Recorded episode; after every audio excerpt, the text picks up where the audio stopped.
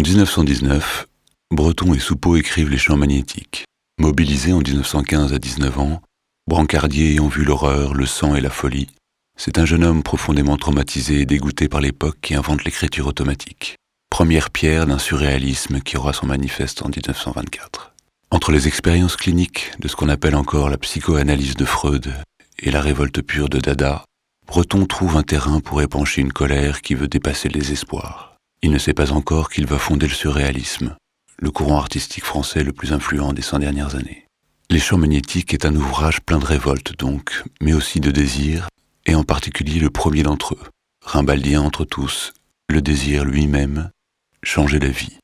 On y trouve en germe vigoureux rien moins que la volonté d'impulser l'avant-garde de l'art et de la révolution par l'expansion du réel un mélange de doctrine dada, de marxisme onirique et de freudisme pratique, qui se rêve immédiatement et totalement fécond dans son creuset de paradoxes. L'ambition se pose, scandaleuse en elle-même. Elle aura influencé un nombre considérable d'écrivains, peintres, plasticiens dans le monde entier et jusqu'à aujourd'hui. L'orgueil sublime dont témoigne Breton dans ses champs magnétiques lui vaut bien alors le bâton d'héritier de Lautréamont et Rimbaud. Il partage avec eux l'ambition accordée à la poésie, changer la vie donc, cette révolution n'a pas eu lieu, et celui qui affirmait que le premier des gestes surréalistes consiste à tirer au hasard sur les passants dans la rue, heureusement ne l'a pas fait. Il est mort en 1966, auréolé de gloire et cerné de goule servile, pape du scandale embaumé, ringardisé par Debord et Sélascar. Il ne verra pas 68 et la consécration d'un slogan qui avait été le sien, l'imagination au pouvoir. Alors que reste-t-il aujourd'hui de cette invitation à un sublime et périlleux voyage? Trouver la faille dans la raison et le langage, l'accident qui révélera la vérité d'un réel augmenté. À vrai dire, la question n'est pas neuve. Dès 1929, René Demal, poète et animateur de la revue Le Grand Jeu, s'adressait ainsi à André Breton. Prenez garde, André Breton, de figurer plus tard dans les manuels d'histoire littéraire, alors que si nous briguions quelque honneur, ce serait d'être inscrit pour la postérité dans l'histoire des cataclysmes. Surréalisme, le mot est désormais partout, dans les conversations, les affiches et les films prête à décrire le moindre embouteillage sur le périphérique ou la tenue de la dernière chanteuse en vogue. Et les plus cruels diront que le surréalisme n'aura révolutionné que l'industrie publicitaire. Manifestement, la révolution radicale des modes de voir, de sentir, d'aimer et de vivre, telle que la prenait Breton, n'a pas eu lieu. Plus grave, le surréalisme, par bien des aspects, est devenu plus que la victime de son succès, son strict opposé, une expression pour conversation galvaudée ou magazine illustré. Mais ce renversement spectaculaire de l'expression par les médias et la publicité n'est-il pas finalement aussi un indice de l'intuition révolutionnaire de Breton À qui profite le crime du galvaudage du mot surréalisme, quand le vrai est un moment du faux?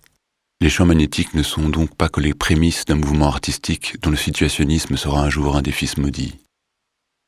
L'ouvrage initie aussi une recherche formelle, ou précisément antiformelle, celle de l'écriture automatique. L'intuition d'une continuité entre conscience et inconscience, qui dépassant l'ordre de la pensée s'inscrirait sur le papier par une main plus rapide que l'esprit, cette fenêtre ouverte sur l'inconscient fut évidemment visionnaire. Freud est alors un chercheur aux théories exotiques et viennoises, et Breton un de ses rares lecteurs français.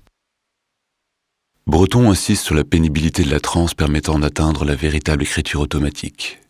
Une transe dangereuse, qui les conduit avec Soupeau au bout de quinze jours à des crises de nerfs et des hallucinations sévères. Il ne s'agit donc pas d'une paresse génialement brandie comme on aurait pu l'attendre de ses successeurs autoproclamés de Dada.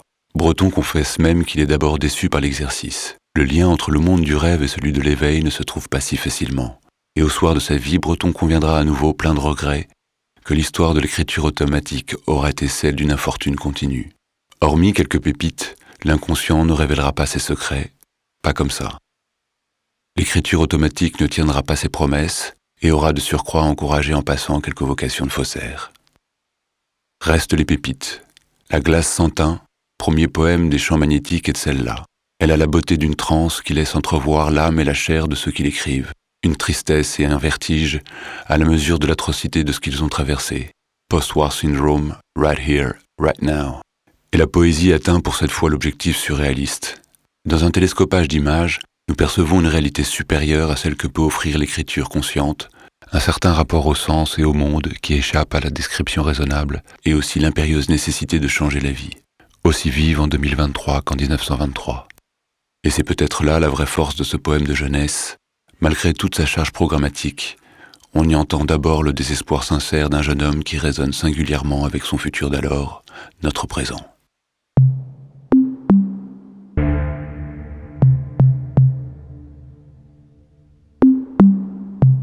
Prisonniers des gouttes d'eau, nous ne sommes que des animaux perpétuels. Nous courons dans les villes sans bruit, les affiches enchantées ne nous touchent plus. À quoi bon ces grands enthousiasmes fragiles? Ces sauts de joie desséchés Nous ne savons plus rien que les astres morts. Nous regardons les visages et nous soupirons de plaisir. Notre bouche est plus sèche que les pages perdues. Nos yeux tournent sans but, sans espoir.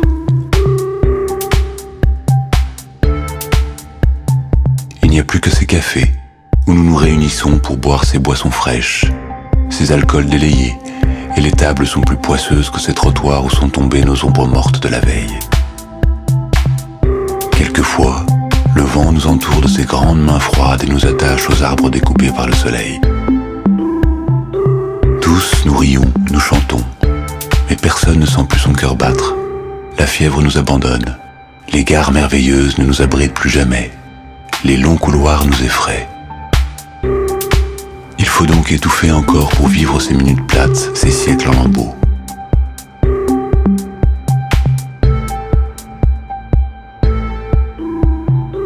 Nous aimions autrefois les soleils de fin d'année, les plaines étroites où nos regards coulaient comme ces fleuves impétueux de notre enfance. Il n'y a plus que des reflets dans ces bois repeuplés d'animaux absurdes, de plantes connues. Les villes que nous ne voulons plus aimer sont mortes.